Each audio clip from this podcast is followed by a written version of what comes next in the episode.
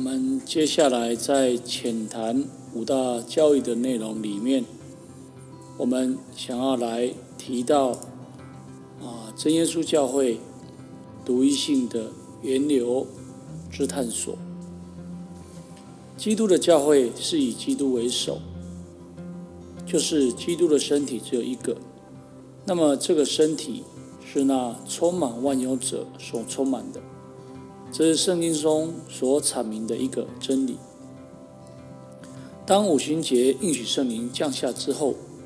借着使徒在领受应许圣灵之后，那么建立了使徒时代的教会。那在当时的使徒，这个教会是唯一的，就诚如保罗在以弗所书里面所说的。基督的身体只有一个，但随着啊而后十二个使徒一个一个的啊安息主怀，由后来使徒教父时期留下的十二使徒遗训的内文，可以看出当时教会的神观已经洗以及洗礼观已经来改变。因为已经相信了三位一体的神观，以及奉父子圣灵的名来洗礼，并不是耶稣的名，与过去使徒时代教会所教导的教训是不同的，所以可以从后来的大公教会所决议的亚他那修的信经，在第三条、第四条、二七二八，甚至在。最后一条都说明，若不相信三位体的，不能得救。也就是说，已经用着三位体来解释神观，并且决议成为进入大公教会能得救的一个依据。所以我们就可以看出，那么使徒时代的教会之后，应该有所谓的变质以及败坏。那么借着啊，真耶稣教会。独一性源流的探索，要透过圣经来证明使徒时代的教会跟真耶稣教会在独一性的本质是相同的，并且真耶稣教会是复兴使徒时代的真教会，不只是本会的信条有这样的一个论述，而是独一真神救赎经灵中的一个预言。有着实实在在的一个应验，并且透过圣经所预表的象征意义，可以清楚的表明出来，并了解到真耶稣教会的唯一性的源流是源自于神。那么，在内文的里面，我们会来谈到独一的真神。第二个部分要谈到。独一真神的救赎经纶。第三个部分，我们要来谈到独一的救赎主。第四个部分要来谈到独一的被救赎的群体，在耶稣基督里。第五个部分，独一基督的教会，也就是基督的身体。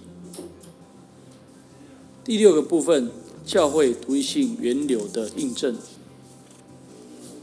第七个部分，教会在救赎历史的一个印证。第八个，启示录中真教会的预言。第九个，真教会出现以及历史的源流。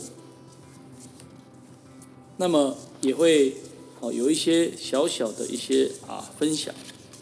所以，透过这九个部分，我们要来一一来做一个。事实上，为什么会来啊研究或讨论这个主题呢？因为小弟过去是在传统信仰下的无神论者。那么，小弟的母亲在没有接触基督教的一个状况里面，归入了真耶稣教会。而母亲向小弟来传福音，也为小弟来带祷，让小弟能够开始前往真耶稣教会来慕道。那么在真耶稣教会慕道的初期，因无法明白真耶稣教会的道理，便转向寻他，寻求其他的教会。一开始先是在上化的灵粮堂接受了啊点水礼的洗礼，而后又在基督长老教会接受了监证礼。那在那段时间，虽然没有持续在真耶稣教会来聚会，但是却不断的在其他的教派来聚会，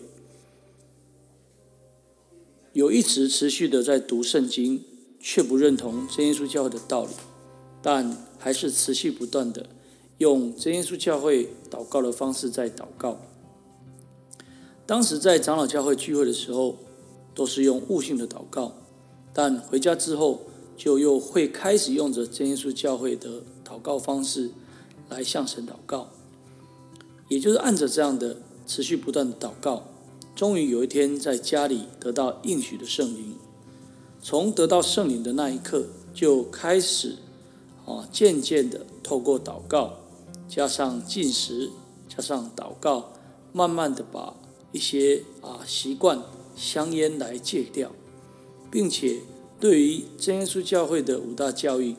在进一步的查考里面，开始相信真耶稣教会所强调的五大教义，就是按着圣经的教导。即便当时还在长老教会聚会，却开始对于过去在灵粮堂那时候接受的滴水礼感到疑惑。之后也去过浸信会。新议会等等不同的教派，去探寻，想要来想思考一下，是否中有符合圣经中得救的真理，却是一无所获。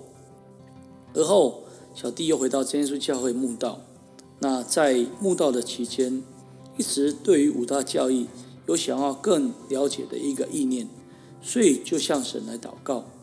那么在某一次安息日下午聚会的时候，小弟就这样的祷告，内容是期盼有人能够来跟我分享五大教义的圣经根据。在那一天的下午聚会结束之后，就有一位红弟兄来向小弟寒暄之后，便对着小弟以着圣经经文当中的根据来讲解五大教义。一开始先介绍洗礼，而后是安息日。虽然只讲解了其中两个教义，但是根据这个红弟兄所说明的，正是啊小弟祷告时内心所要了解的。之后便持续的一直只在真耶稣教会墓道。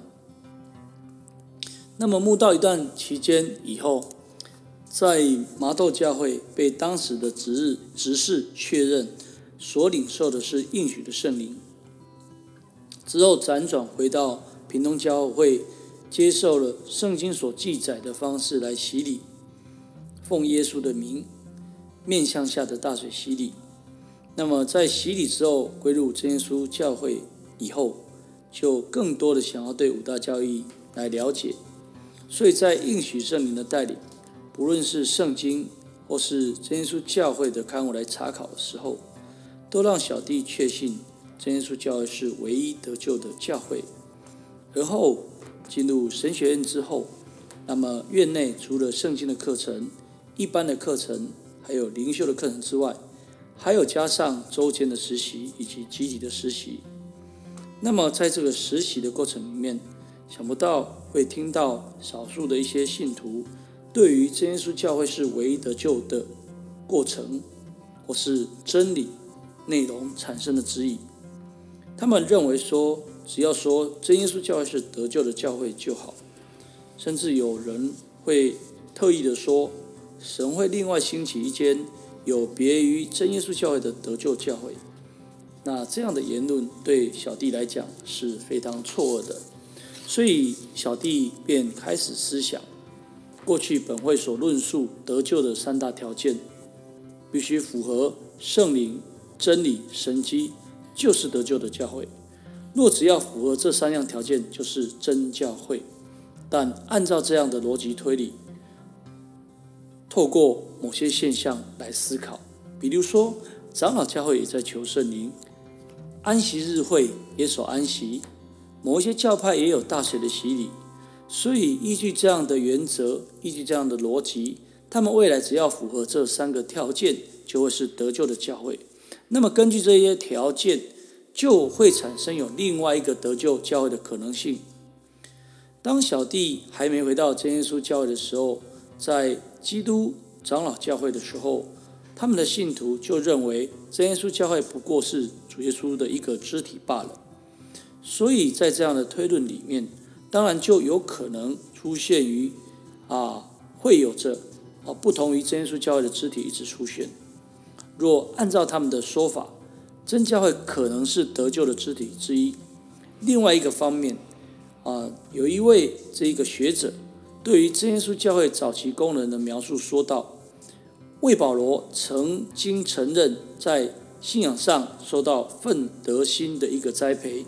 所以将魏保罗所领受的启示和奋德心的信仰学院来比较，可以发现有不少雷同的地方。虽然真耶稣教会后来啊拒绝了奋德心和信心会，但是两者的连结仍是不可否认的。真耶稣教会与其他啊在华五旬节教会的教义差异最明显的就是在独一神格的五旬节信仰，那么包括了以及将灵洗以及归入信仰视之为同一的经验，而卫士也就是魏保罗又与奋德心有有所往来。则真耶稣教会教义中的独一神格五旬节信仰，可谓是联系于奋德心跟信心会的一个教导。因此，奋德心在中国教会史的地位应当来正视。这位学者用着人与人连结影响的一个互动关系，也就是人际的互动，来定义真耶稣教会深受哪一个教派或是哪一个人物的影响。那这个学者对于真耶稣教的了解。仅限于借着教会历史发展状态，由下而上的一个归纳。什么是由下而上的归纳呢？也就是透过宗教的现象以及人类在社会、文化、语言所发展出来的一个人际互动关联，用这样的结果来做出判断。所以，根据上述的这样的啊论述啊，小弟归纳出三种的说法。第一种。只要说是得救的教会就好，并且神会兴起另外有别于真耶稣教会的得救教会。第二种认为真耶稣教会不过是得救教会的一个肢体。第三个说法就是当刚才的那位学者所叙述的，真耶稣教会是受到教派人物或者历史事事件所影响而崛起的。那这三种说法其实都有其好论述的一个立基点。但是我们必须来思考，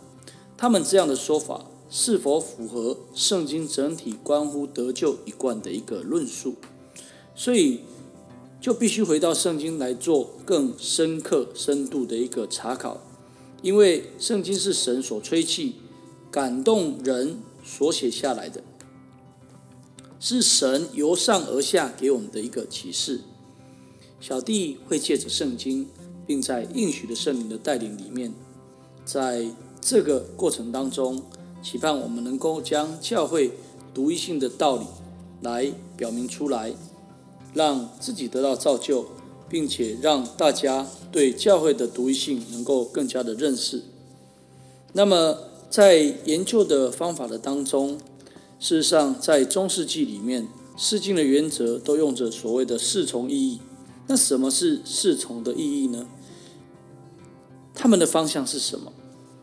事实上，他们的方向就是以着字义啊字的意义，或是寓意的解经，或是属圣经的一个道德律，或是属灵的四个层面来为一个架构。那么，针对经文来加以探讨。中世纪的后期，英国的神学家以及啊有一些翻译的学者。哦，就是威克里夫，他强调圣经的字义和文法的解释，他确信唯有唯独圣经的文字、历史、文法的内容的时候，圣经的解释才会成为信仰生活的一个权柄。那么进入了宗教改革的时候，马丁路德提出了三个口号，那就是唯独圣经、唯独恩典、唯独信心。这样的诠释，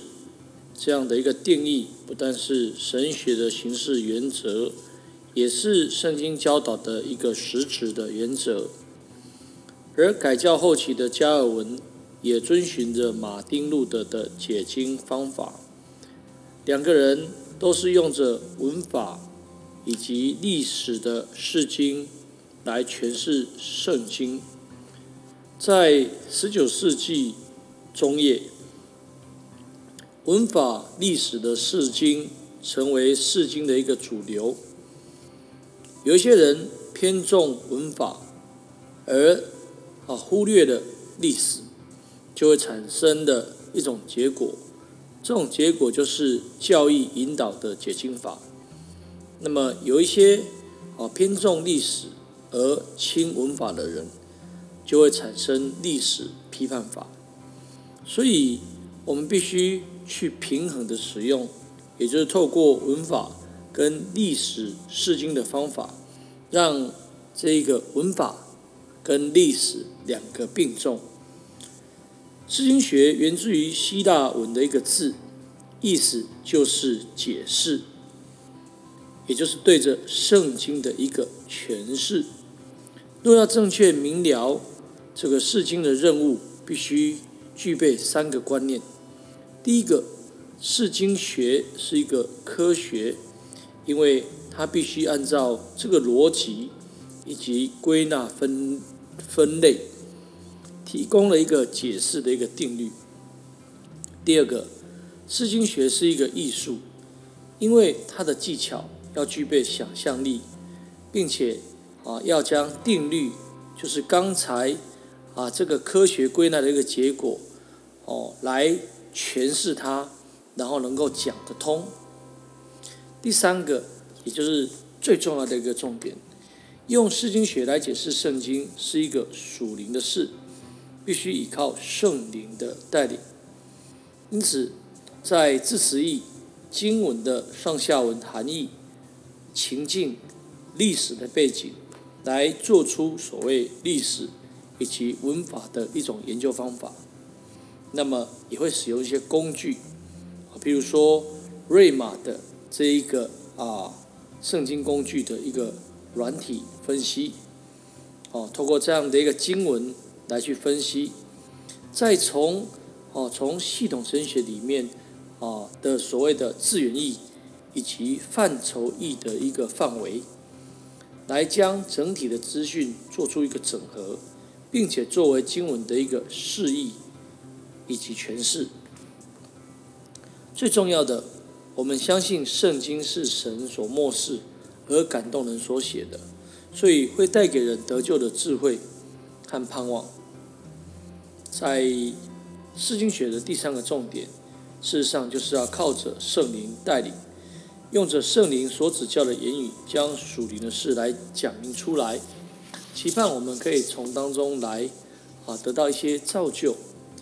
那么，真耶稣教会独一性的源流，在这个范围的里面，只针对救赎历史当中，神在世界末了收割的时刻，真耶稣教会以此为主要的范围，从神所呈现救赎的本体教会，或是身体，借着救赎的过程，从旧约可以看出是以割礼为选民的一个记号。但基督使我们脱离肉体的割礼。当耶稣完成的新约之后，借着应许的圣灵所建立的使徒时代的教会，也就是以耶稣宝血所救赎的洗礼来成为一个记号，不再是以割礼为选民的一个记号。事实上，使徒时代的教会到真耶稣教会，都是同一本质的圣灵。所以，简单来讲，要进入教会，就必须接受有圣灵见证，并且有保血功效大水的赦罪洗礼，奉父子圣灵的这个名，耶稣基督来施洗。那么，这耶稣教会的唯一，不仅是在末世，是从创世到末后都是一致的。从圣经当中啊，跟救赎有关的实体，伊甸园、方舟、会幕、圣殿，都会跟教会的独一性的源流是有关的。当然，也必须包括透过在旧约里面的摩西五经、历史书、智慧书，再加上先知书里面的预言。那么，在这些预言的以后，有有着所谓新约书信，啊福音书的一个应验。那当然还会有一些关键的字词，我们必须在这个范围的里面啊来做讨论。举例来讲，创立世界以前，在基督的拣选，以及马太福音十三章二十四到五十二节里面。当中有一个特定的教会的时间顺序，还有启示录里面所提到的现在与那必要快成的事，又或者是第一印中的白马，这在第六章，在第七章里面从日出之地拿着永生神印的天使，以这样的范围的一个啊区块来作为研究的一个啊基础。也就是针对啊真耶稣教会独一性的源流的这个部分，我们会在接下来的时间里面来做出分享。感谢主，那今天的分享就到这里，大家平安，大家再会。